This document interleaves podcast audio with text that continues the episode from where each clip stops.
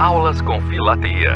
Projeto educacional com história, conhecimento e cultura. Apresentação: Heitor Fernandes. Muito boa noite. Hoje é segunda-feira, dia 2 de dezembro. Estamos começando mais um programa Aulas com Filatelia, pelo Web Rádio Censura Livre. E hoje nossos convidados são dois ilustres, Dr. Roberto Anite, que é médico, filatelista já de longa data, né? E a jornalista Lucília Machado, que vão nos falar sobre o Dia Internacional da Pessoa com Deficiência. É um tema bastante interessante, que é amanhã, né, que é o Dia Internacional das Pessoas com Deficiência, e nós vamos abordar esse tema de um modo bastante descontraído, vamos fazer uma apresentação filotérica, ah, os nossos convidados vão comentar esse tema, e vai ser uma aula, na verdade, uma aula bastante agradável, né, para a gente é, conhecer mais esse mundo da filatelia e também né, das pessoas com deficiência. E eu já vou chamar nossos convidados, eles mesmos é quem vão se apresentar para o nosso público ouvinte internauta. Vou dar boa noite aqui ao doutor Roberto, inicialmente. Boa noite, doutor Roberto, tudo bom com você? Oi, boa noite, boa noite para todo mundo, tudo tranquilo, tudo em paz. Tá? É, apresentação muito rápida, eu sou médico ortopedista aqui em São Paulo, tá? e coleciono selos, acho que desde uns 6, 7 anos de idade, e acabo me divertindo bastante com isso, até como um relax para a minha profissão. Ah, que bacana. Obrigado, doutor Roberto. Eu já te agradeço pela sua, por ter aceitado o nosso convite, né? Com certeza vai ser uma noite aqui bastante agradável. Vou cumprimentar agora também a jornalista Lucília Machado, que é apresentadora, inclusive, da Web Rádio Censura Livre também, com seu programa muito bacana, que é o Acessando Lucília. Boa noite, Lucília, tudo bom? É, boa noite, Heitor, boa noite, doutor Roberto, boa noite, ouvintes, boa noite, Gilei, aí nos bastidores. É, eu sou jornalista, como o Heitor já me apresentou, eu sou uma pessoa com deficiência, estou tetra, tetraplégica, é, vou me inscrever aqui para que os, aqueles que não possam visualizar né, possam é, me enxergar. Né? Eu sou uma mulher branca, de cabelo castanho, com óculos dourado, fino, eu, meu, meu rosto é fino, tenho cabelo aliás, tem um nariz também fino e uma boca fina. Estou na frente do meu computador, sentada na minha cadeira, que não aparece aqui, estou com uma blusa de fundo bege e com xadrez de laranja. É um prazer estar aqui para aprender com, com o Roberto e com você sobre esse assunto instigante que é a filatelia. E que eu descobri com, com o Heitor e com o doutor Roberto, que também se preocupa com as pessoas ciência e, trazendo à tona esse tema tão importante. Obrigada pela, pelo convite e, e por integrar aqui a bancada com vocês. Legal, eu que te agradeço. Eu agradeço, inclusive, pela audiodescrição que você nos fez, né? Um método bastante, muito interessante né, para deficientes visuais. E eu pretendo, inclusive, aprender. Já falei que eu gostaria muito de aprender. Audiodescrição. Legal, bacana. Mas vamos direto para a apresentação, né? O doutor Roberto vai fazer a apresentação da uma de suas coleções, né? O doutor Roberto é multitemático né, na filatelia e nós escolhemos esse tema para ele então fazer a sua apresentação. Doutor Roberto, a palavra Opa. é sua, à vontade. Tá, a tela está aparecendo já? Já sim. Já sim, né? Então, boa noite para todo mundo de novo, tá? Eu sou médico ortopedista aqui em São Paulo, estou formado há 35 anos pela Escola Paulista de Medicina e fiz uma residência médica bastante pesada em, em ortopedia e traumatologia no Hospital do Mandaqui, em São Paulo. E eu fiquei em torno de 20 anos dedicado ao atendimento de politraumatizados. Então, tive muito contato com o deficiente físico, é, principalmente porque a gente era meio que campeão de amputações, de aquelas amputações salvadoras, né? Ou você faz isso, ou o paciente vai morrer daqui cinco minutos, né? E a, eu, a convite do, do, do Heitor, eu vou mostrar parte desta coleção que eu tenho no meu site, que é a coleção de deficiência física, né, o deficiente físico na filatelia. Ela começou quando alguém me convenceu a comprar alguns bloquinhos bem baratinhos lá na Sociedade Filatérica Paulista sobre deficientes físicos. E, de repente, eu me vi montando uma coleção somente sobre deficientes físicos. E qual é o objetivo desta minha coleção? É mostrar o poder que a filatelia tem na instrução dos jovens, mas eu quero mostrar nesta coleção um lado que a sociedade escondeu durante séculos. Tá? E é importante que todos tenham conhecimento do que é o deficiente físico. Tá? porque o deficiente físico faz parte da nossa sociedade. Se a gente pensar que na Idade Média, quando uma criança nascia deficiente, a igreja condenava tanto a criança como a mãe, é, hoje a coisa mudou muito. Então, o fato de o nosso mundo ser tão diverso permite que a gente exerça completamente o respeito e a fraternidade. E principalmente porque vivemos uma época de guerra, uma guerra no trabalho, uma guerra no trânsito, uma guerra na criminalidade. E qual de nós vai ser o próximo? Né? Sempre é uma pergunta que a gente faz. Né? Eu, eu descrevo rapidamente o que é uma deficiência física. É uma limitação do funcionamento do ser humano, funcionamento físico-motor. Veja que esta conversa que nós vamos ter é sobre deficiência física, não sobre a deficiência intelectual. A, a deficiência física, ela não é somente eh, ter uma perna que não se mexe, ou um braço que não se mexe, ou a falta de um. Ela tem muitas causas. Ela modifica o nosso relacionamento com o mundo, com a sociedade. Ela pode ser genética, infecciosa, neonatal, traumática. Tá? E todas essas pessoas elas precisam de atendimento médico, fisioterápico, psicológico. Elas têm que superar suas limitações e elas são capazes disso. E na maioria das vezes elas querem conseguir isso. A família é extremamente importante nisso. as grandes guerras mundiais, elas sempre foram uma alavanca para o avanço da medicina. E, e é, essa história de falar sobre deficiência física tem muito a ver com as guerras. Elas abriram os olhos da, da humanidade para esse problema sério que não, tinha, não existia praticamente. Eu começo fazendo uma homenagem a Helen Keller, que nasceu em 1880, ela era surda e cega, e ela conseguiu fazer um bacharelado em filosofia. É, ela teve uma professora que conseguiu quebrar esse isolamento, essa limitação que ela tinha, porque ela era surda e cega, veja que dificuldade, né? E a Anne Sullivan conseguiu é, mostrar para o mundo que a, Anne, a, a Ellen Keller era extremamente inteligente. E ela acabou sendo escritora, dava para fazer conferências, foi uma ativista, é, em prol da sociedade. Eu começo com a primeira deficiência, que é a cegueira. É, na próxima deficiência, eu vou fazer uma pergunta para pensar em casa. Tá? O que é deficiência visual? É a falta da percepção visual. Não é necessariamente uma cegueira completa. Aliás, grande parte dos cegos enxergam alguma coisa, não com a nossa nitidez, mas eles podem enxergar sombras, vultos, né? uh, e conseguir até ter uma distância. Não tem, infelizmente, aquela visão estereoscópica que nós temos, né? E quando a gente fala em cegueira, eu lembro quando eu era menino que o cego era um burro de carga. Ele, ele usava-se o cego para carregar espanadores e vassouras vendendo isso na rua. E, de repente, se descobriu que não é assim que se trata, que o cego deve, deve ser inserido na sociedade. E, e a coisa foi avançando. Por exemplo, existem psiquiatras cegos. Tá? Então, a gente vai mostrando que a deficiência uh, física não é uma deficiência intelectual, né, que ele tem o lugar dele na sociedade. E aqui, entrando um pouco na filatelia, uma coisinha chamada secograma. É, Congresso de Viena, em 1964, ele dizia que as pessoas cegas elas podem mandar suas cartas em braille sem pagar o frete, desde que essas cartas encomendas não ultrapassem 7 quilos. Essa é uma carta é, escrita em braille, dá para ver ah, os pontinhos na carta, né? Só que essa carta pagou porte, porque ela era uma carta expressa. O regulamento ele não diz que somente as cartas comuns podem ir. No Brasil, o regulamento foi adotado em 1978. É um ponto bastante interessante, é, essas, essas cartas, né? Existem, inclusive, coleções só desta maneira. Aqui em São Paulo, temos um colega, o Sérgio Marques, da Sociedade Filatélica Paulista, que tem uma coleção somente de selos e cartas em braille. Na sequência, eu falo do cão-guia. Tá? Em 1819, na Áustria, John Klein fundou um Instituto para Cegos de Viena, que começou a treinar o cão-guia, mas ele acabou não tendo tanto apoio. Aí entra de novo a guerra.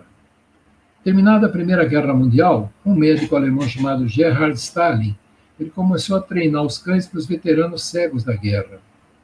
A Primeira Guerra Mundial ela foi terrível. Ela usou arma química, é, foi para valer complicado. Então, nós tínhamos um número de cegos e surdos por bombas gigantesco. Ah, em 1929, é, esta senhora, que é a Dorothy Hastings, e o Morris Frank, era um milionário cego, eles foram para a Europa, aprenderam muito sobre os cães guia, trouxeram um professor cego para treinar os cães, e foi criado o cão guia aqui. Tem um artigo muito interessante meu também na, no boletim da Filacap falando sobre o cão guia. E falemos do alfabeto Braille, que permitiu que o cego lesse. Luiz Braille, que é quem criou esse alfabeto em Braille, ele ficou cego aos três anos. Ele acabou se ferindo na oficina do pai com um ferro que penetrou o olho, infeccionou os dois olhos e ficou cego. É, ele recebe a visita de um capitão de artilharia francês, que é o Charles Barbier, que tinha desenvolvido um método para fazer a comunicação entre a artilharia no escuro. E era uma comunicação baseada em seis pontos. E o Braille começa a desenvolver um alfabeto Braille, que é hoje mudado no mundo inteiro. Esse é um bloco de Portugal, onde a gente tem o, a imagem do, do Luiz Braille, e é, com todo o alfabeto Braille escrito no, nesse bloco aqui. É um bloco de Portugal. O Brasil sempre inovou muito na parte de filatelia, na parte de correio, e colocou o primeiro bloco no mundo com selo em braille, que é esse bloco aqui, um bloco bastante comum. Aqui é uma carta circulada com complemento de porte. É um bloco de 1979, realmente é o primeiro bloco, bloco em braille que o cego consegue pôr a mão nele e ler o que está escrito. Agora vamos lá. A pergunta que eu disse que eu iria fazer. Se perguntarem qual é a pior deficiência que existe, a deficiência física, eu vou dizer que é a surdez. Porque a pessoa surda ela não consegue se comunicar com o mundo. Só que, de repente, se descobriu que o fato de ser surda não impede a pessoa de, de, de aprender, de ser inteligente, vamos dizer assim. Ela consegue aprender muita coisa. E surge um americano, um norte-americano, que é o Thomas Gallaudet, que ele acabou criando um método para ensinar os surdos. Hoje nós temos métodos em que o surdo, inclusive, consegue articular palavras. Ele aprende a soltar o ar passando por cordas vocais. O surdo, ele falava assim, surdo mudo, mas não existe o surdo mudo. Ele simplesmente não fala porque ninguém ensinou ele a falar. E, e isso é uma coisa muito interessante, porque eles têm um lugar no mundo e são pessoas extremamente inteligentes. Falando em surdo, esse ano, o mundo completa 250 anos do nascimento de Beethoven. Beethoven é um dos maiores gênios da, da música clássica, né? É, ele começou a, a, desenvolver a surdez dele. É, diga, há quem diga que quando ele compôs a terceira sinfonia ele já não ouvia praticamente nada. Da onde veio a surdez dele? Alguém disse que ele tinha uma doença óssea chamada doença de Paget, que pode causar surdez, e existe uma outra teoria dizendo que ele era portador de sífilis, que na época não existia o que, o que fazer para essa doença. Né? Então, realmente, por aqui dá para ver. Ele compôs a nona sinfonia completamente surdo. Consta que ele consta na história que ele regeu primeiro concerto com a nona sinfonia, que é uma sinfonia chamada coral, uma sinfonia gigantesca, e que quando acabou a sinfonia ele abaixou a batuta e o primeiro violinista levantou e virou ele para a plateia que estava ovacionando ele, ele não conseguiu ouvir nada. O Brasil soltou agora em 2020, falando em filatelia, esse conjunto de selos que tem um alfabeto em libras, tá? Línguas é a linguagem brasileira de sinais, é uma linguagem tranquila. Hoje, muita gente trabalha com Libras e estabelecimentos comerciais e daí para diante é, grandes, eles têm que ter alguém que se comunique em Libras. Falemos de uma doença que essa geração nova não conhece, que é a poliomielite. A poliomielite é uma infecção causada por um vírus intestinal agride principalmente crianças de até 4 anos, mas ela pode ocorrer em crianças, ou podia ocorrer em pessoas mais, com mais idade. E a gente conheceu a última geração pólio. Eu tenho 66 anos, eu tive dois colegas na faculdade que pertenceram praticamente à última geração de pólio no Brasil. A pólio é uma doença praticamente erradicada no mundo. Ela comete a medula espinhal e provoca uma paralisia, que pode ser de uma perna, de uma perna e um braço, ou pode ser uma paralisia da musculatura respiratória, levando ao óbito. Albert Sabin, ele pesquisou e conseguiu é, desenvolver a vacina da gotinha, que era obrigatória. O Brasil não conseguia cumprir o acordo com a Organização Mundial de Saúde de erradicar a doença no Brasil, até que alguém do governo militar teve uma brilhante ideia. Vamos mostrar a desgraça para as mães que não vacinam seus filhos. E mostrou uma criança numa janela, aparecia o rosto da criança, assim meio de, de lado, não dava para reconhecer, vendo as crianças jogando futebol no quintal. E a câmera foi afastando e mostra a criança na cadeira de rodas e a mãe chorando do lado. Em seguida, a mensagem: vacine o seu filho contra a paralisia infantil. Nesse ano, o Brasil conseguiu cumprir a meta de vacinação. Uh, quem não lembra do, do, símbolo da ACD, que era Associação de Assistência à Criança Defeituosa, que é esse primeiro símbolo dessa franquia mecânica em vermelho, e aqui embaixo um envelope uh, dos Estados Unidos da Fundação Nacional para o Tratamento da Paralisia Infantil. Mostra uma menina com uma órtese na perna direita e duas muletas, e as outras crianças brincando. Tá? Ou seja, não deixem de vacinar os seus filhos. Uh, Estados Unidos tem muito envelope desse tipo. É, os, os jurados de coleções detestam esse tipo de envelope, mas eles trazem a mensagem que devem trazer. O selo é um livro aberto a filateria tem que ensinar alguma coisa, e ele está ensinando muito bem isso aqui. Falamos também do cadeirante, existem referências em papiros é, e, e, em esculturas de pedra no Egito, desde o século IV a.C., se usava a cadeira de roda, mas não era tanto para deficiente, era para transportar os reis, os nobres e famílias muito ricas, e, eventualmente, o deficiente físico. Aqui também, novamente, um outro envelope dos Estados Unidos mostrando, né? Uh, uh, Hope for e Esperança para as Crianças Cadeirantes. Eu mostro aqui uma pessoa extremamente importante que era cadeirante com sequela de poliomielite grave, Franklin Roosevelt, que foi presidente dos Estados Unidos. Aqui um, um FDC, o envelope de primeiro dia, First Day Cover, do Equador, agradecendo a América pela ajuda quando eles precisaram. E Franklin Roosevelt, ele sempre aparecia sentado nos discursos dele. Vamos falar de mutilado de guerra. Quando eu falo mutilado de guerra, eu não tenho que falar só das vítimas da Primeira e da Segunda Guerra Mundial, ou da Guerra da Coreia, ou da Guerra do Vietnã. Nós vivemos uma guerra. O, o Heitor, que é aí de Niterói, o Cira, que é do, de Niterói, vocês sabem que um dos hospitais mais conceituados no mundo para tratamento de ferido de guerra é o Souza Guiar. Porque o Rio de Janeiro, o pessoal usa arma muito pesada, como aqui em São Paulo também. Então, a primeira guerra é a guerra da criminalidade, que não, não tem limites. A segunda guerra é a guerra do trânsito. Vocês não têm ideia de como é desagradável a gente descer num centro cirúrgico, tem uma família inteira te esperando e você fala: olha, o seu filho sobreviveu, mas teve um preço muito alto. Eu tive que amputar uma perna, duas pernas, um braço. Né? E aqui os Estados Unidos, novamente, com aqueles envelopes comemorativos, né?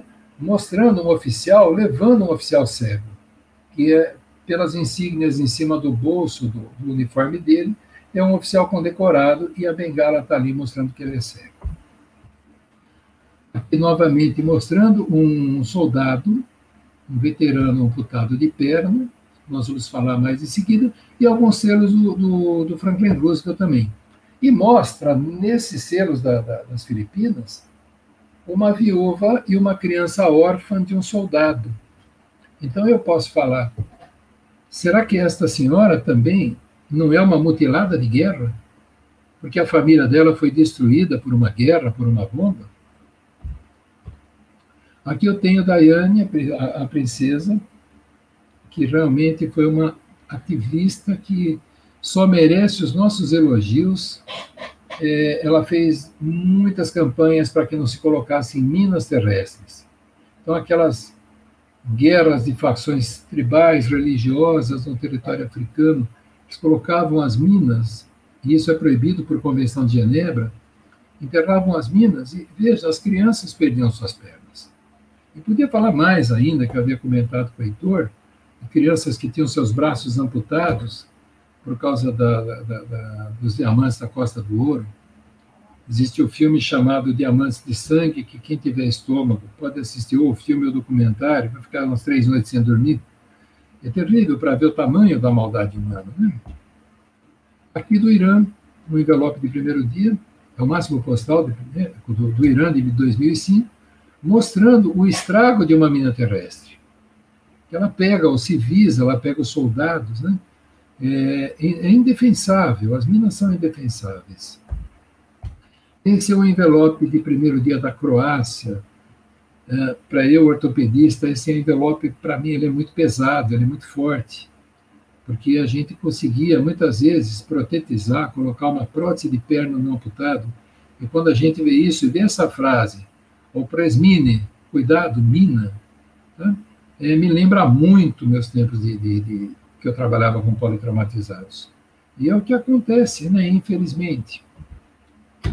Aqui a gente tem uma, um envelope de primeiro dia, é, o dia do inválido, né? É, também lá do, do Irã, em honra aos devotos da Revolução Islâmica. E você vê o cadeirante, ele tem o Alcorão do lado e tem um, uma arma também aí na. Como é que eu vou te falar? Um rifle, né? Para quem já leu um pouquinho o Alcorão, o Alcorão prega uma doutrina de paz, tolerância, bondade, respeito e fraternidade. O que eles estão fazendo lá no, Oriente Médio, realmente eu não sei.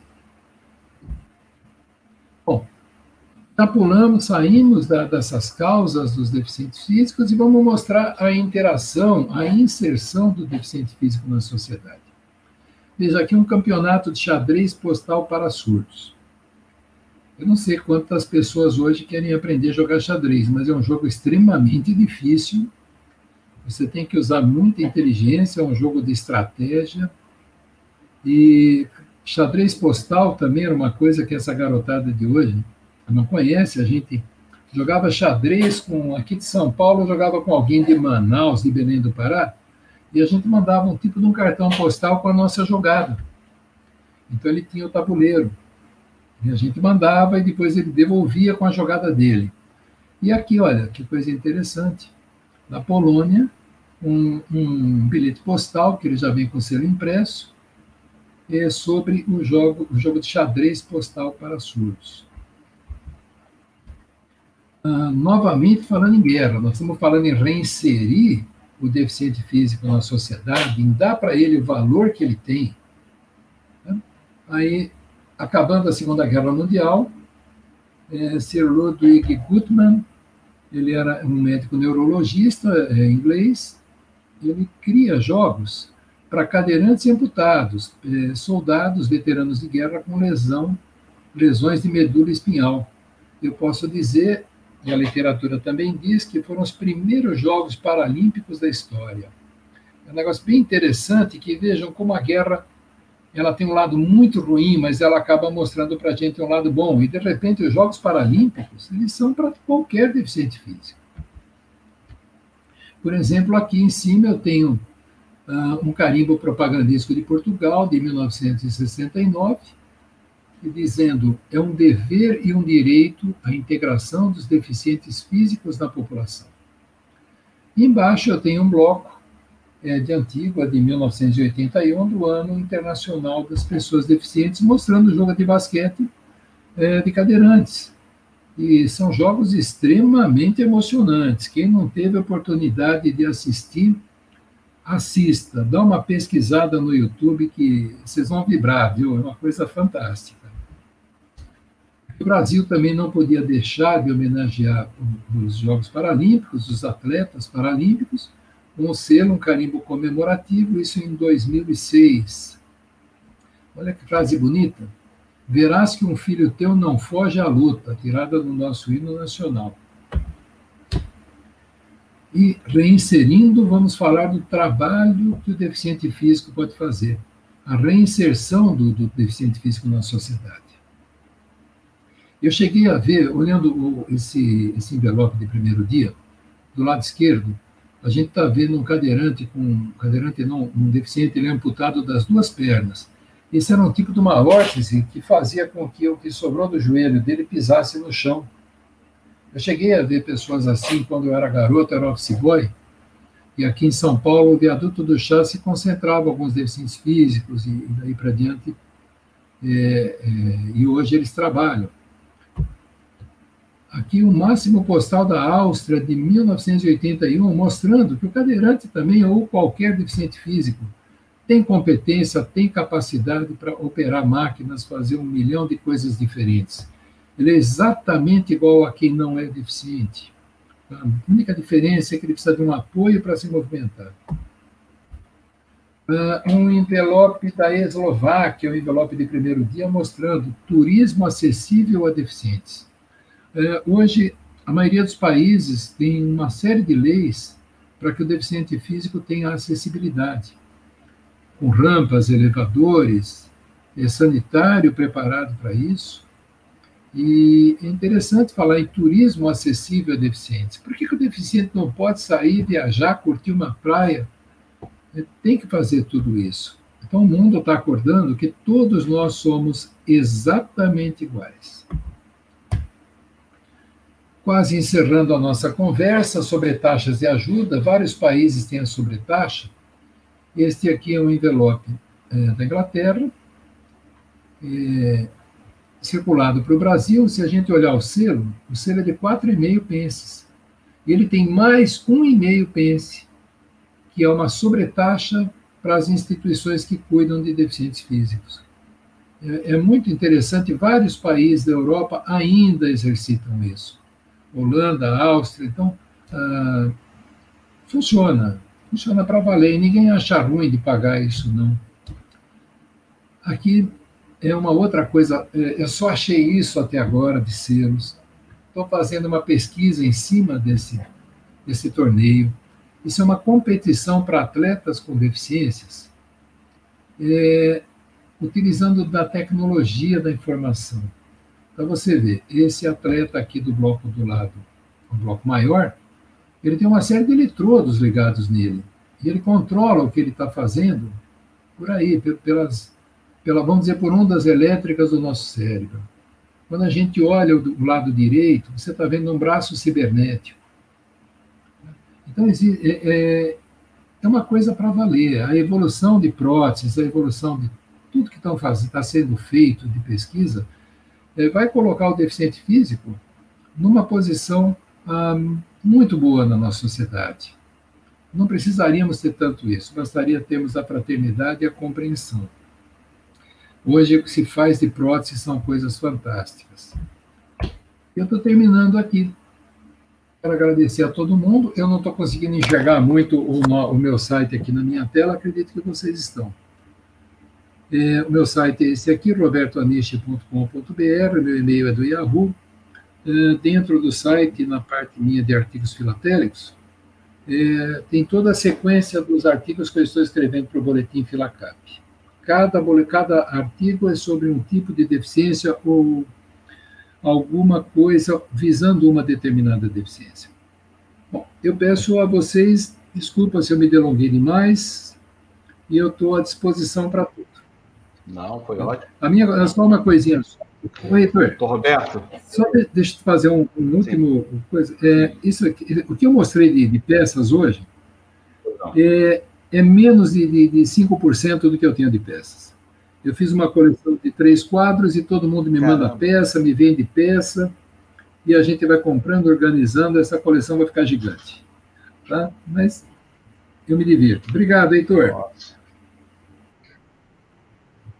Eu que agradeço, doutor Roberto, sua brilhante apresentação. Parabéns pela coleção, uma coleção riquíssima e uma apresentação muito emocionante, muito bacana todos nós estamos, estamos aprendendo muito né, com, a sua, com a sua apresentação, com a sua coleção. Parabéns mesmo. É, você consegue descrever, né, a filatelia de uma forma popularizada, né? Não fica aquela coisa, digamos assim, só para o consumo interno dos filatelistas, né? Você consegue fazer essa mensagem, essa, esse link muito bacana.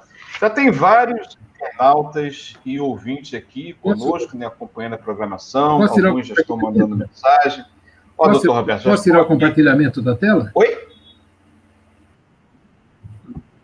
Não, fica à vontade. É, já, já foi retirada. Já foi retirada. É, perfeito. Ó, já tem vários internautas aqui conosco. Jornalista Renan Rebelo, Jefferson Monsores, Delma Pacífico, enfim, vários e vários internautas que nos acompanham tanto pelo Facebook quanto pelo é, pelo Facebook e pelo YouTube. A Web Rádio Censura Livre tem vários canais. Eu, antes de passar a palavra para jornalista Lucília Machado, nós vamos aqui comentar já algumas mensagens que foram mandadas para nós, tanto pelo Facebook quanto pelo YouTube. Vou localizar aqui, ó. a mensagem do nosso amigo filaterista também, Luiz Gonzaga Amaral Júnior, né, lá de Divinópolis, ele fala o seguinte, ó. A integração ensina que não há um ser humano melhor que outro, e sim que somos seres que estão nesse mundo para cooperar, auxiliar, aprender com seu semelhante nessa grande jornada da vida. Muito obrigado, Luiz Gonzaga Amaral. Muito grande, muito bom. Excelente. Já esteve aqui conosco também na Web Rádio Censura Livre. Ele vai voltar brevemente, né? Ele que também faz uma apresentação sobre poesia, sobre cultura de um modo geral. O jornalista Renan Ribeiro também mandou uma mensagem para nós aqui, né? Ele fala, é, ele fala várias mensagens aqui, ó. O postal croata me deixou emocionado, uma imagem bastante forte, além de informática poética que conta a arte. Ele pergunta, essa pergunta vai ficar para o segundo bloco para o doutor Roberto. Há algum selo ou cartão postal da Rússia sobre esse tema?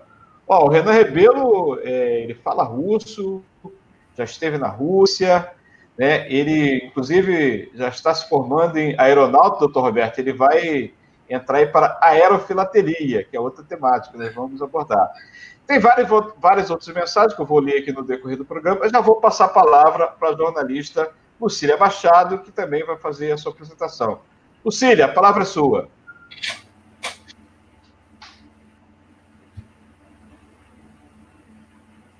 Está fechado o seu som? A gente já vai abrir. Eu achei muito interessante a condição dele, didática, é, mas é, eu queria começar falando né, o que é uma pessoa com deficiência. Pessoa com deficiência é aquela que tem impedimento de longo prazo, né, de natureza, pode ser física, intelectual, real, né, uma interação de uma ou mais barreiras pode obstruir a ação plena e efetiva na sociedade, igualdade de condições com as demais pessoas. Isso é o conceito segundo a lei brasileira da inclusão. Então, essa, na verdade, deficiente físico é aquele que tem comprometimento físico. E o, a deficiência sensorial é aquela deficiência ou visual ou deficiência auditiva ou surdez, porque os surdos atualmente consideram pessoas com deficiência e assim, existe uma diversidade da surdez. E também a deficiência intelectual, que no passado era chamada de deficiência mental. Mas qualquer que seja essa deficiência, hoje, que seja a terminologia que se use, é, hoje, na realidade, a gente usa pessoa com deficiência. Então, aí ela pode ser uma deficiência física, auditiva, sensorial, baixa visão, mas qualquer que seja a deficiência da, pessoa, ela ela, a deficiência dela é uma pessoa menor, ou não faz dela é, uma pessoa incompetente, como por um tempo, o Roberto falou, né? É, desde a nossa vida em Roma, e em toda a nossa história, a gente traz as pessoas com deficiência eram sacrificadas, as pessoas que tinham alguma anomalia, que nasciam com deficiência ou ficavam com deficiência, elas, elas eram é, de sua essência no seu corpo, o seu corpo era visto como um corpo ativo, era integrado. Então, assim, e com o passar do tempo, é, com a guerra mundiais e com a guerra do Vietnã, é, quando muitas pessoas ficaram com sequelas de deficiência física e outras deficiências, a sociedade foi tomando é, consciência de que o fato de as pessoas terem uma deficiência é, não deixavam elas à margem da sociedade. Por mais que a gente tenha evoluído ao longo do tempo, e os seres mostram isso, né? O doutor Alberto, né? Ele tem, ele tem, eu vi na dele acompanhando algumas evoluções, como o ano da pessoa que foi 1981. Então, assim, eu acho que é preciso a gente é, acompanhar a evolução do conceito de pessoa com deficiência. Eu acho que, de repente, assim, é um toque para a filatelia, assim, é, da gente poder criar selos mais contemporâneos, que eu acho isso muito importante. Né? Agora, por exemplo, nós é, tivemos a inclusão em 2015, tivemos a Convenção Internacional das Pessoas com Deficiência, que o Brasil seguiu e foi um dos primeiros a assinar em 2009, e tantas outras lutas. Né?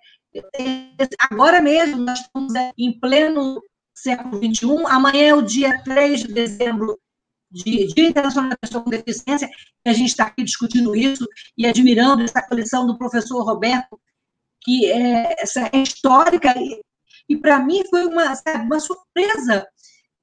Eu nunca pensei que é, o selo né, trouxesse essa mensagem. Né? Então, achei muito interessante, e, mas assim, eu acho que a gente precisa é, evoluir. Então, assim, vamos, né, doutor Roberto, que, é, motivar as pessoas mais jovens a conhecer essas histórias e também, assim, produzir selos e produzir, não só selos, mas conhecimento também, é, das, das novas tecnologias, dos novos avanços, né? Amanhã, Nacional da, Internacional da Consciência, eu chego na minha bolinha, mas sumiu, peraí que eu vou pegar.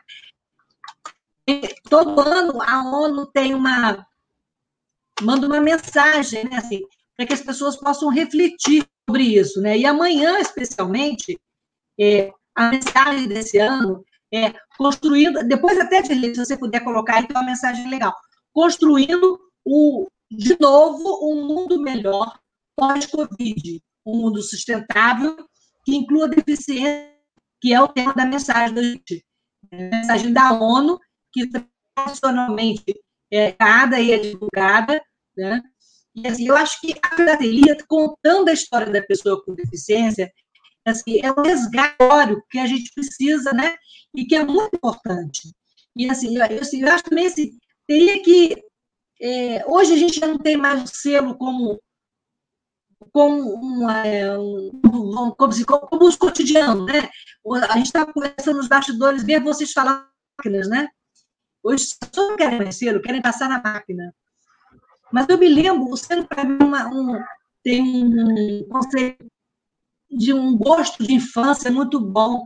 Eu lembro que eu ia no correio e a gente passava pelo naquela naquela cola, né?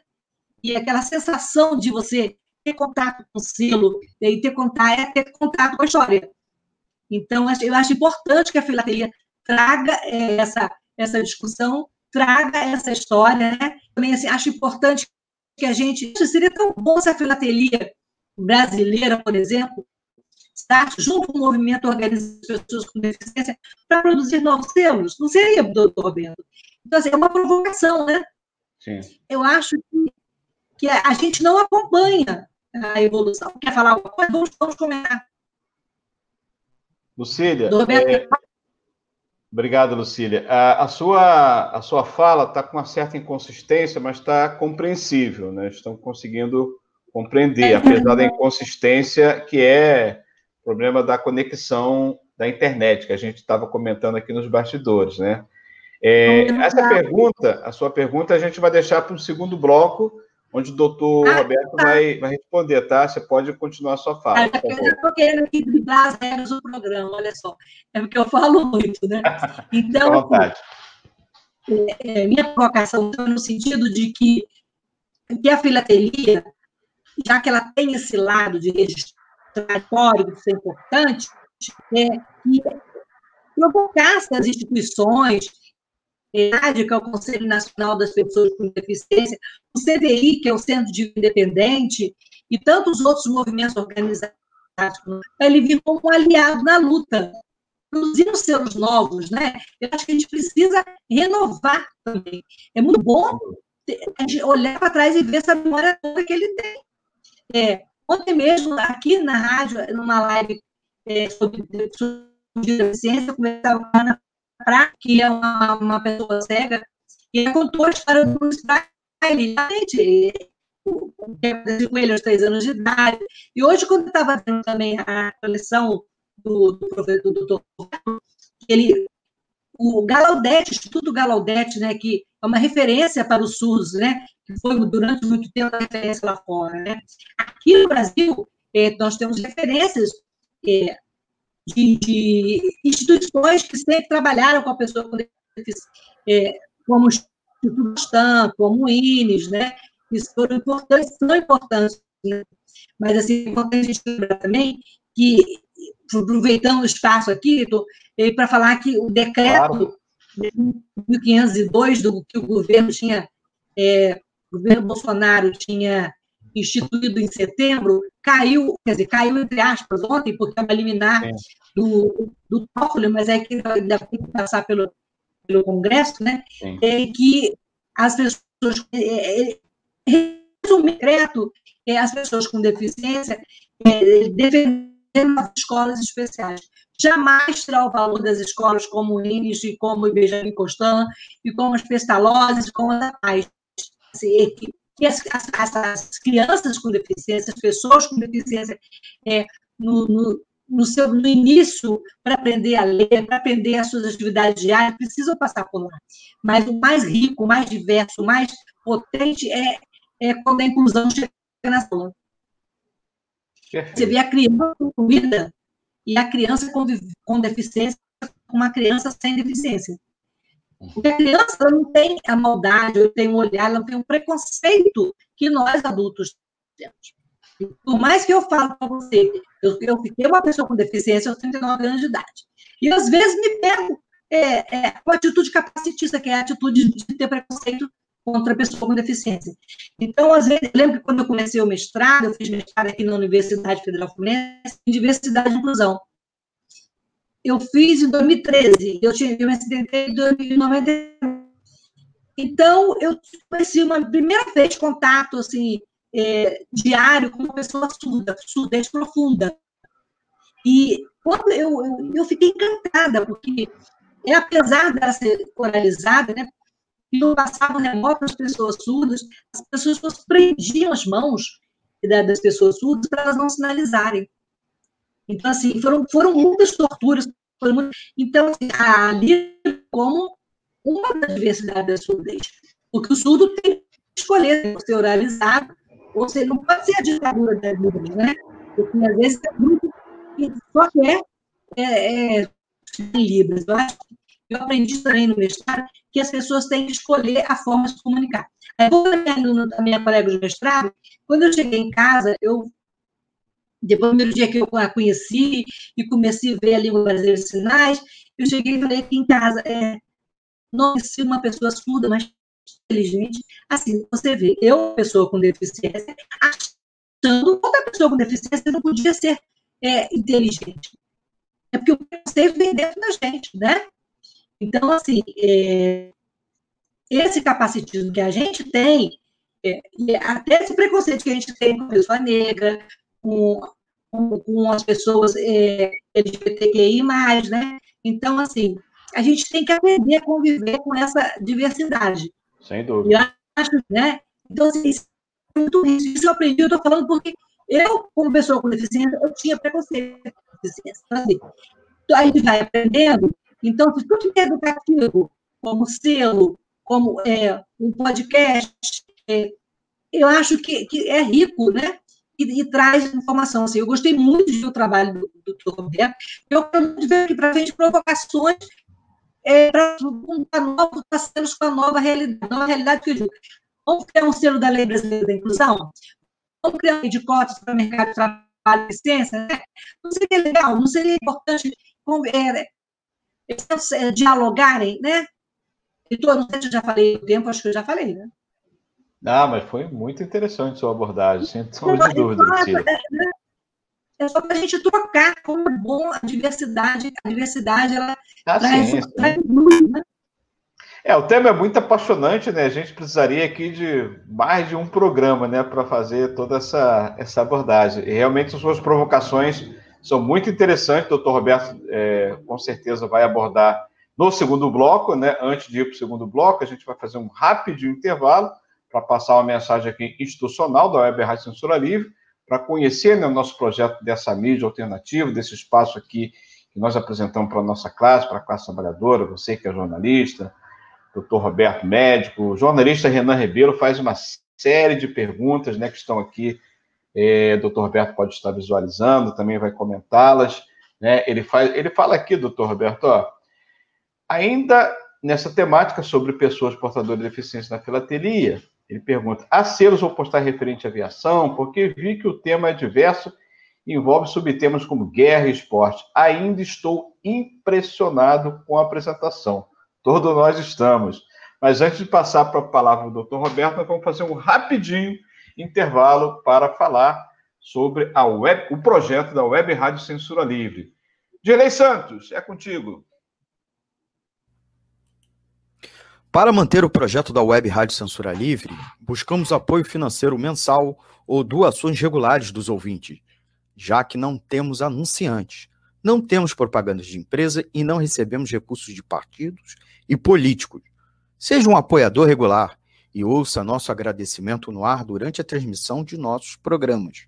Seu apoio é muito importante para nós.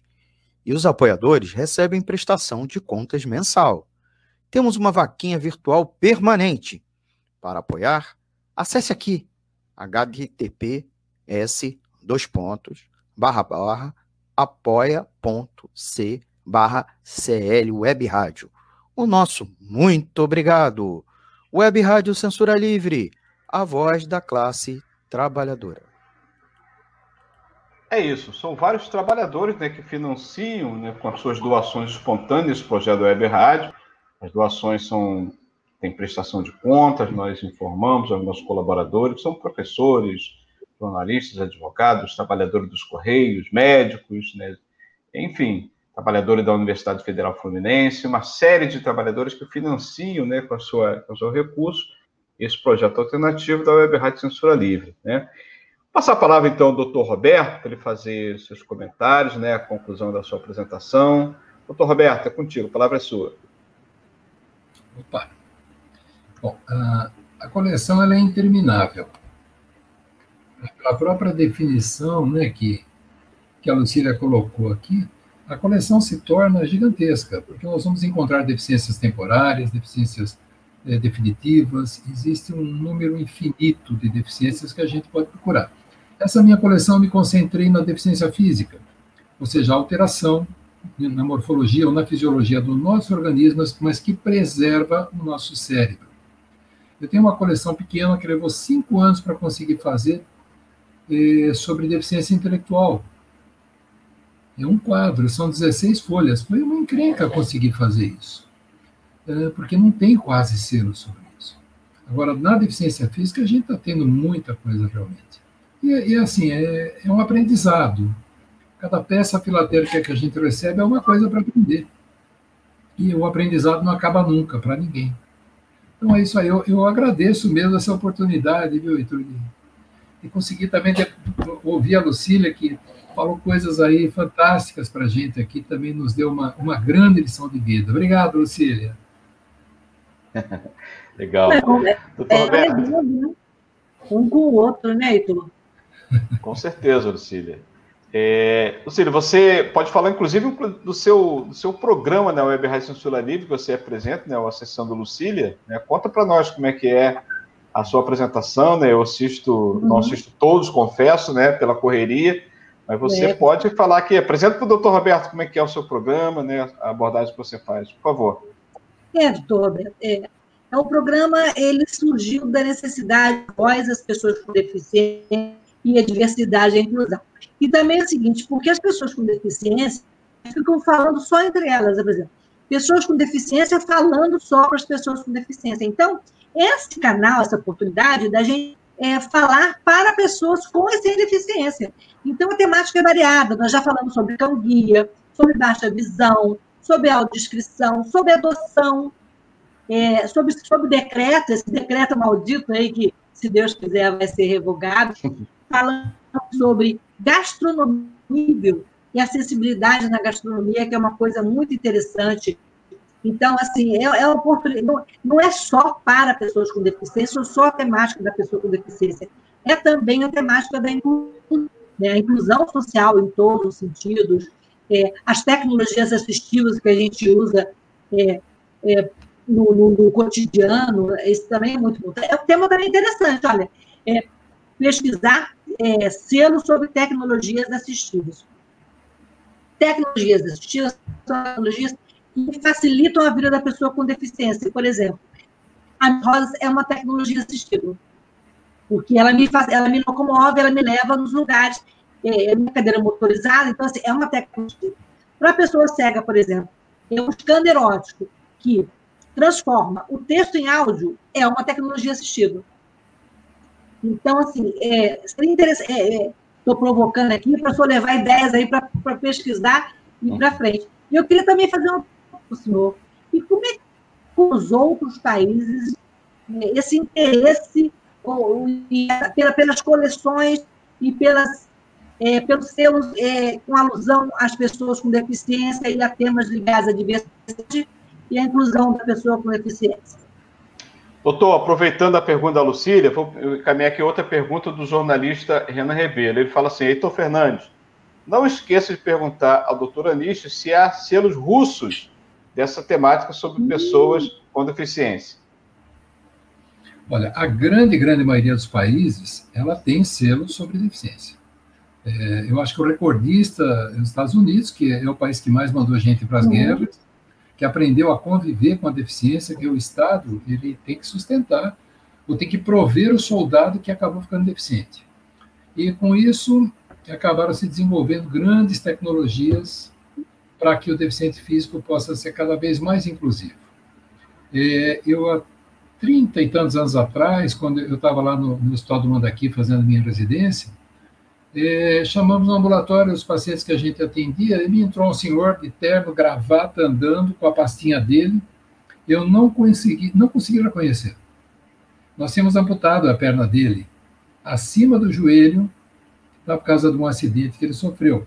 E eu falei, poxa, que bacana. Ele estava usando uma prótese alemã, e quando ele ia dar o, pra, o passo, o pé armava o joelho e dava o impulso do tornozelo para frente para ele andar.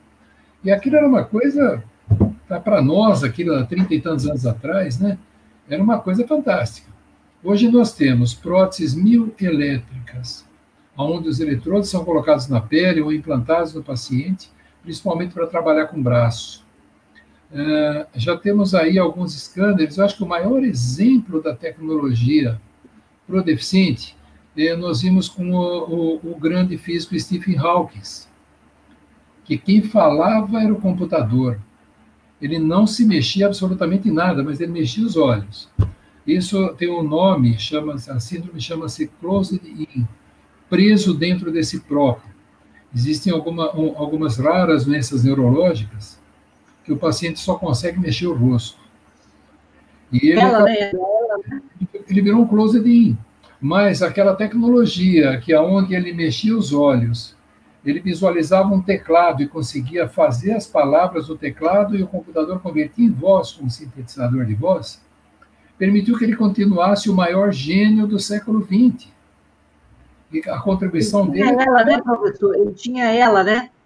Esclerose lateral miotrófica, não é isso? Esclerose lateral miotrófica grave, foi extremamente grave. Aliás, ele foi, acho que o, o paciente com ela mais longevo que a gente tem conhecimento viu, na, na área médica. E ele era um gênio. Então, você vê o tamanho, o que, que essa tecnologia pode fazer pela gente. Quando a gente falava em colocar um marca-passo, a gente ouvia colocar um marca-passo no coração que, que é arrítmico. Poxa, esse paciente com um coração deficiente, ele é um deficiente físico. Ele pode morrer no quarto degrau de uma escada. Aí se inventou o marca-passo. e esse marcapasso salvou a vida dele e tornou ele uma pessoa produtiva. Então, a tecnologia na da, da área médica, ela avança cada vez mais. Tá? É, respondendo à pergunta do colega da Rússia, olha, eu nunca vi ser da Rússia mostrando deficiente físico. Tá? Então, eu realmente não saberia te dizer. Talvez até exista. Eu precisaria pegar algum colecionador fanático por selos da Rússia e fazer essa pergunta para ele. E se tiver, eu quero colocar na minha coleção também. Viu? Ó, tá aí uma tarefa para você, Renan. Ó, consegui selo para ajudar na coleção do Dr. Roberto. o Renan, ele, ó, ele vai se especializar em filatelia da Rússia, porque ele é apaixonado né, pela Rússia, esteve lá durante as Olimpíadas, né? é, está se formando também em aeronauta, vai, já falou comigo, ó, mais uma promessa do Renan, vai se especializar em aerofilatelia. Né? É uma área... Eu gosto muito de filatelia, sou apaixonado por aviação, e vamos fazer uma parceria aí com o jornalista Renan Rebelo. Lucília, a palavra é sua. É, não, eu queria saber, doutor, você conhece outros filatelistas que da área que, que, que também colecionam selos com essa temática da deficiência, da inclusão? Não conheço nenhum, gostaria de conhecer, porque o que eu tenho de peça repetida para fazer uma troca. Uma ótima oportunidade, Para fazer essa troca. É, ô, Lucília, as minhas coleções, elas são inusitadas. É, por exemplo, eu tenho, eu, eu, há uns quatro anos atrás, eu apresentei uma coleção de um quadro, 16 folhas, na Expo SPP lá em São Paulo. É, era uma coleção de uma classe chamada Open Class. Ela permite, por exemplo, cartões postais. A coleção se chama Sepulturas e Cemitérios. Eu acabei me apaixonando por esse assunto e um monte de gente me mandou selo. Quando vai para sai do país, acaba pegando um cartão, me manda. E hoje essa coleção também está bastante grande. Eu fiz uma palestra sobre ela na, no Conecta SPP, a questão de um mês, está no site. Eu assisti, eu assisti. Eu ah, tenho, interessante. Eu tenho estudado a morte, não que eu seja fanático por isso, eu não quero morrer nunca. Mas a morte, a história da morte no Ocidente é uma coisa incrível de ler. É como a história do deficiente físico, a gente se assusta com o que acontecia. Né? E, e, outra coleção que eu tenho, e que acabou gerando um certo desconforto na, na última exposição, é, ela se chama Luto e Condolências. Né? Porque existem os envelopes de luto, eles têm uma tarja preta em volta dele. Imagina você receber do carteiro um envelope com uma tarja preta. Você, alguém morreu, você vai ter medo de abrir o envelope. E eu montei uma coleção dessas aí, e também ficou realmente uma coleção cara de montar, levei uns seis, sete anos é, atrás de peça e daí para diante, consegui montar, é uma mensagem e tanto. Então, as minhas coleções são bastante inusitadas. Ah, então, o senhor já fez alguma exposição das suas coleções? Olha, eu sempre participo da, da, das exposições da SPP, eh, participei várias vezes de Americana, que esse ano acabou não tendo. E, coloquei coleções também agora. Coloquei uma coleção na exposição virtual da Sociedade Filatélica de filatelia em madeira e cortiça. São selos e cartões feitos em casca de madeira, em cortiça, inclusive duas é dois blocos, é, dois cartões postais circulados da China de 1900 e pouquinho, feito com a casca da madeira. Então são coleções diferentes, são coleções inusitadas, é difícil achar quem faça a mesma coisa. Até por isso que, que eu acho que elas, elas chamam um pouco a atenção, porque ela saiu do mais do mesmo. Ela saiu desse. Saiu da caixinha, né? Saiu da, né? Exatamente. E obriga a gente a estudar. Tá? Sim para falar de alguma coisa, eu tenho que estudar para valer. E, e muitas vezes está totalmente fora da minha área médica. E, e isso é o bacana da, da, do Filatelia. Filatelia é um livro aberto. Quando a gente lá da Sociedade Filatélica Paulista dava, dávamos as aulas no Colégio Mackenzie, a gente falava para as crianças, que a, as aulas eram para crianças da quinta ou oitava série. O selo é um livro aberto. O primeiro trabalho que nós demos foi dar uma folha de sulfite com um selo em cada folha para cada aluno.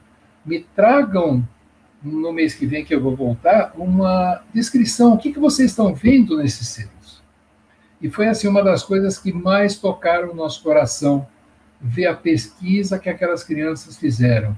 Eu falei, olha, eu quero tudo escrito com caneta, eu não quero no computador. Computador copia e cola. É. Olha, uh, são coisas assim que, puxa vida, eu fico emocionado de falar como foi bacana aquele, aquele período que nós ensinamos. Bacana. Ontem nos bastidores, a gente estava conversando, né, e o senhor falou que o filatelista, ele geralmente ele começa na infância o interesse pelo, pela filatelia, né? É, é por aí. A criança ela começa a colecionar o selo. No meu tempo de garoto, lá na, na, no bairro da Penha, a gente colocava carteira de cigarro. A gente colecionava marca de cigarro, a gente catava tudo que vinha na rua. E era uma briga, porque todo mundo colecionava nos idos de 1962, 63. E eu, eu tinha um tio que colecionava selos, que vira e mexe passava, dava, deixava selinhos para mim, para meus irmãos. E, de repente, meu pai herdou uma coleção, descobriu uma coleção que era um caderno só com ser polado mesmo nas folhas, de um tio dele. Meu pai tentou vender, descobriu que não valia nada, ou tentaram passar a cera dele, nunca a gente vai descobrir isso. E meu pai dividiu essa coleção pelos filhos. Um irmão meu falou: não quero nada disso, me deu a parte. O outro irmão tem até hoje os serinhos dele, e aí eu comecei a colecionar. Só que você cresce, vai fazer faculdade, não tem tempo, você casa, tem teus filhos, você tem que crescer os filhos, formar os filhos. Bom, graças a Deus eu já tenho netos, não preciso formar filho, então comecei a me dedicar para valer. Comecei a frequentar a Sociedade Filatélica, porque num desses plantões que, que eu dava no hospital aqui de São Paulo, eh, conheci um dentista que está vivo até hoje. Ele completa 90 anos agora no ano 2021, já não sai de casa. E ele me levou para a Sociedade Filatélica. O Dr. Luiz Langer, olha, do coração eu ligo para ele sempre, apesar de há mais de 25 anos ele ter, nós termos saído do plantão. E ele me levou para a sociedade e eu comecei a criar amizade com o pessoal. A Sociedade Filatélica é um clube onde a gente vai lá é, se divertir, a gente vai encontrar os amigos, a gente vai almoçar junto duas, três vezes por mês e vai ver coleções, vai aprender muita coisa. É, então, criamos isso aí, foi para valer. Agora, a gente voltou a colecionar, fazer colecionismo sério de selos, depois que meus filhos casaram, se formaram, casaram, cada um tem a sua vida, e é, sobra esse tempo hoje para a gente fazer isso. Só, é, Ela tem terapia também. É uma terapia, mas é, é, eu falo que é uma terapia para todo mundo, não é só para médico. Eu trabalhei com polidramatizados cerca de 20 anos, eu era praticamente um socorrista, sempre em hospitais de extrema periferia, porque era o que eu queria quando no dia que eu entrei na faculdade, eu já sabia que eu tinha essa missão, que eu queria essa missão. E, o que acontece? Eu, eu via por dia, todo dia, três, quatro, cinco pessoas morrerem.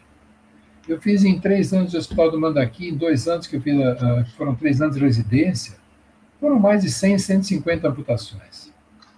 É, eu, a gente não sabe quantas pessoas foram ao necrotério porque jogaram no trilho do metrô, pularam do viaduto do chão. E isso para o médico é uma coisa horrível, porque você acaba de, de atestar um óbito e alguém te fala, tem mais paciente para atender, ninguém te pergunta se você está bem. Você está bem? Como é que você está? Pô, acabei de mandar uma criança de três anos para o necrotério como eu, eu atendi crianças dessa idade atropelada, atendi uma de sete anos atropelada por um caminhão de gás, Nossa. que morreu na cara de todo mundo. São coisas que ninguém te pergunta, você está bem? E depois, quando o médico a, acaba explodindo, o pessoal fala, poxa, o cara, o cara é doido. Não. Uhum. Então, a, a filatelia, para mim, a filatelia, assim como o estudo, assim como a escrita, eu faço parte da Sociedade Brasileira de Médicos e Escritores, e são válvulas de escape que tornam a gente pessoas melhores, fazem com que a gente compreenda mais o ser humano. Então, todo mundo tem que ter essa tal válvula de escape, mas que seja uma válvula boa, não seja uma válvula uh, direcionada para álcool, para droga, para agressão. Não. Tem que ser uma coisa do coração. E, e essa coleção minha de deficiente físico, ela mostra exatamente isso, a fraternidade, nós somos todos exatamente iguais. Perfeito. Não tem diferença entre a gente. Doutor Roberto, por falar em escritor, tem uma pergunta aqui pro, do jornalista Renan Ribeiro, mas a gente vai deixar para o terceiro bloco, que a gente vai iniciar daqui a pouco. Ele fala o seguinte, ó, se a filatelia é um livro aberto, o Anish pretende publicar um livro a respeito? Essa resposta o doutor Roberto vai dar no terceiro bloco. Gente, antes de passar a palavra ao doutor Roberto e à Lucília, nós vamos fazer um rapidíssimo intervalo novamente e depois nós vamos já para as saudações finais do terceiro bloco. Né? Infelizmente, que é bom durar pouco, o programa já está acabando, mas a gente vai seguir aqui nessa temática. Dirley Santos, aquela mensagem da Web Rádio Censura Livre. Sintonize a programação da Web Rádio Censura Livre pelo site www.clwebradio.com ou pelos aplicativos de rádio online para celular e tablet e também em Smart TV. Ouça ao vivo, mas também a exibição em horários alternativos, reprise e reapresentações.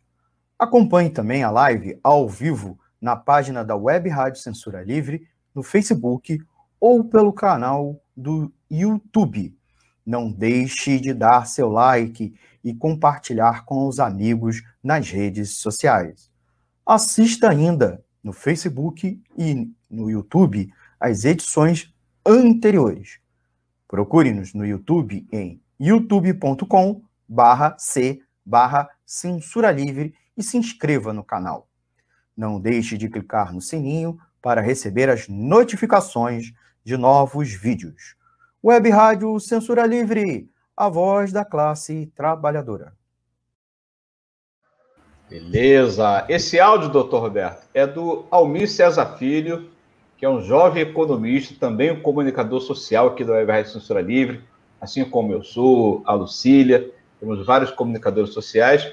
O Almir César Filho faz um programa excelente chamado Economia é Fácil, pelo Web Rádio Censura Livre. Mas esse é um outro tema aqui, ó. Luiz Gonzaga fala o seguinte: o Roberto escreve muito bem mesmo, elogio aqui, ó.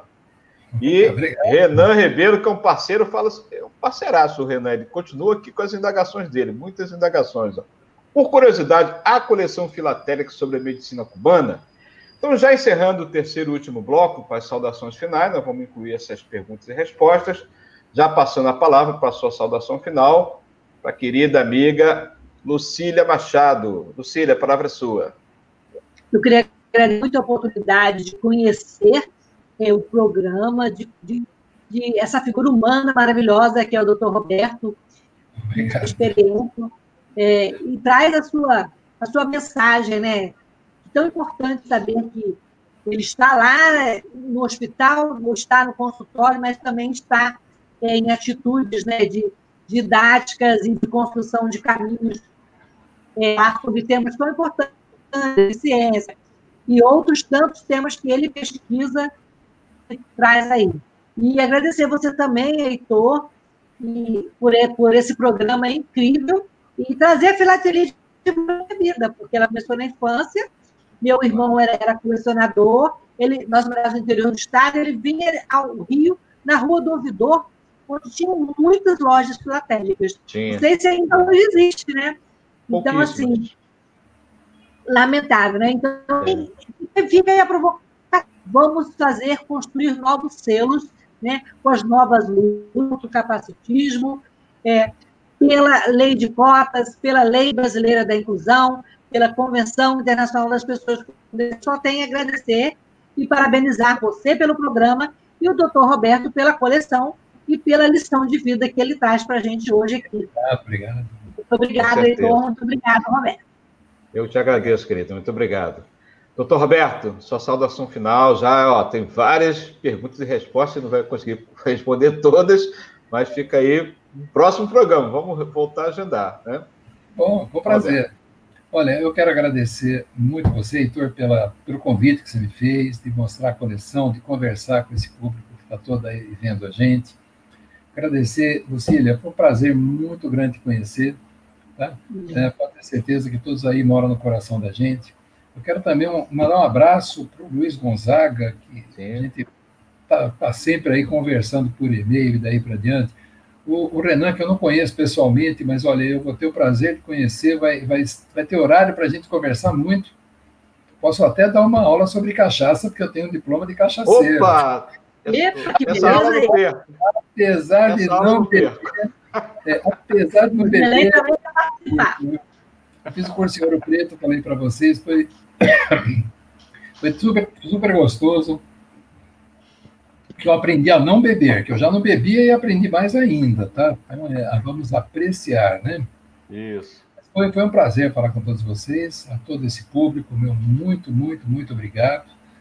E, e eu estou sempre à disposição do que você precisar. Se falar, vamos fazer um programa junto, você me chama que eu, eu participo. Opa. Tá bom? Obrigado, doutor Roberto. Obrigado. Com certeza, todos nós saímos daqui pessoas melhores, com mais conhecimento, né, para a gente compartilhar. Ó, Paula Nanis também, da Fila Braz, que é parceira Opa. aqui da Web Rádio, que é parceira. Isso. Um abraço. E, ó, Paula Nanis fechando o programa aqui com a mensagem. Parabéns por mais esse belo programa. Excelentes participações da Lucília Machado e Roberto Aniche Ranite. Eu falo Roberto Aniche, né? Estou pronunciando certo, doutor Roberto? Olha, é Aniche, é Anis. Tá valendo, né? Foi eu, tá valendo. Tá valendo. Ó. Melhor falar o Roberto que não tem erro, né? É, com certeza. Doutor Roberto, muito obrigado mesmo. Ó, Ale Mitier também falei interessantíssimo programa de hoje. Pessoal, parabéns. Tem várias parabenizações. Eu agradeço muito a Lucília Machado, ao doutor Roberto, Dirley Santos aí na operação, numa missão não menos importante. Muito obrigado a toda a equipe da Web Rádio Censura Livre. Obrigado a todo ouvinte internauta. Próxima segunda-feira estaremos aqui de volta com um novo tema. É quarta, hoje... hoje é quarta, Heitor. Oi? Hoje é quarta. Oh, desculpa, hoje é quarta-feira. é, a pandemia nos deixa assim meio fora de órbita, né? É, a gente vai continuar aqui a nossa programação né, na, na Web Rádio Censura Livre, com outras, outros programas. Eu estou aqui meio perdido com o tempo mesmo, falando segunda-feira, ó. Mas na quarta-feira a gente volta aqui com, nova, com novo tema. Hoje, inclusive, é o Dia Nacional do Samba, mas eu não priorizei esse tema, priorizei o tema com a data de amanhã, justamente pela importância, sem desmerecer o Dia Nacional de Samba, que tem também né, é, emissões filatérias sobre esse tema, mas quero agradecer muito, mais uma vez, a Lucília, doutor Roberto, Renan Ribeiro, todos os ouvintes internautas que compartilharam aqui o seu tempo conosco. Obrigado a todos, até a próxima quarta-feira, né, quando estaremos de volta. Grande abraço. Abraço. Grande abraço. Valeu. Boa noite. Aulas com Filatelia. Projeto educacional com história, conhecimento e cultura. Apresentação: Heitor Fernandes.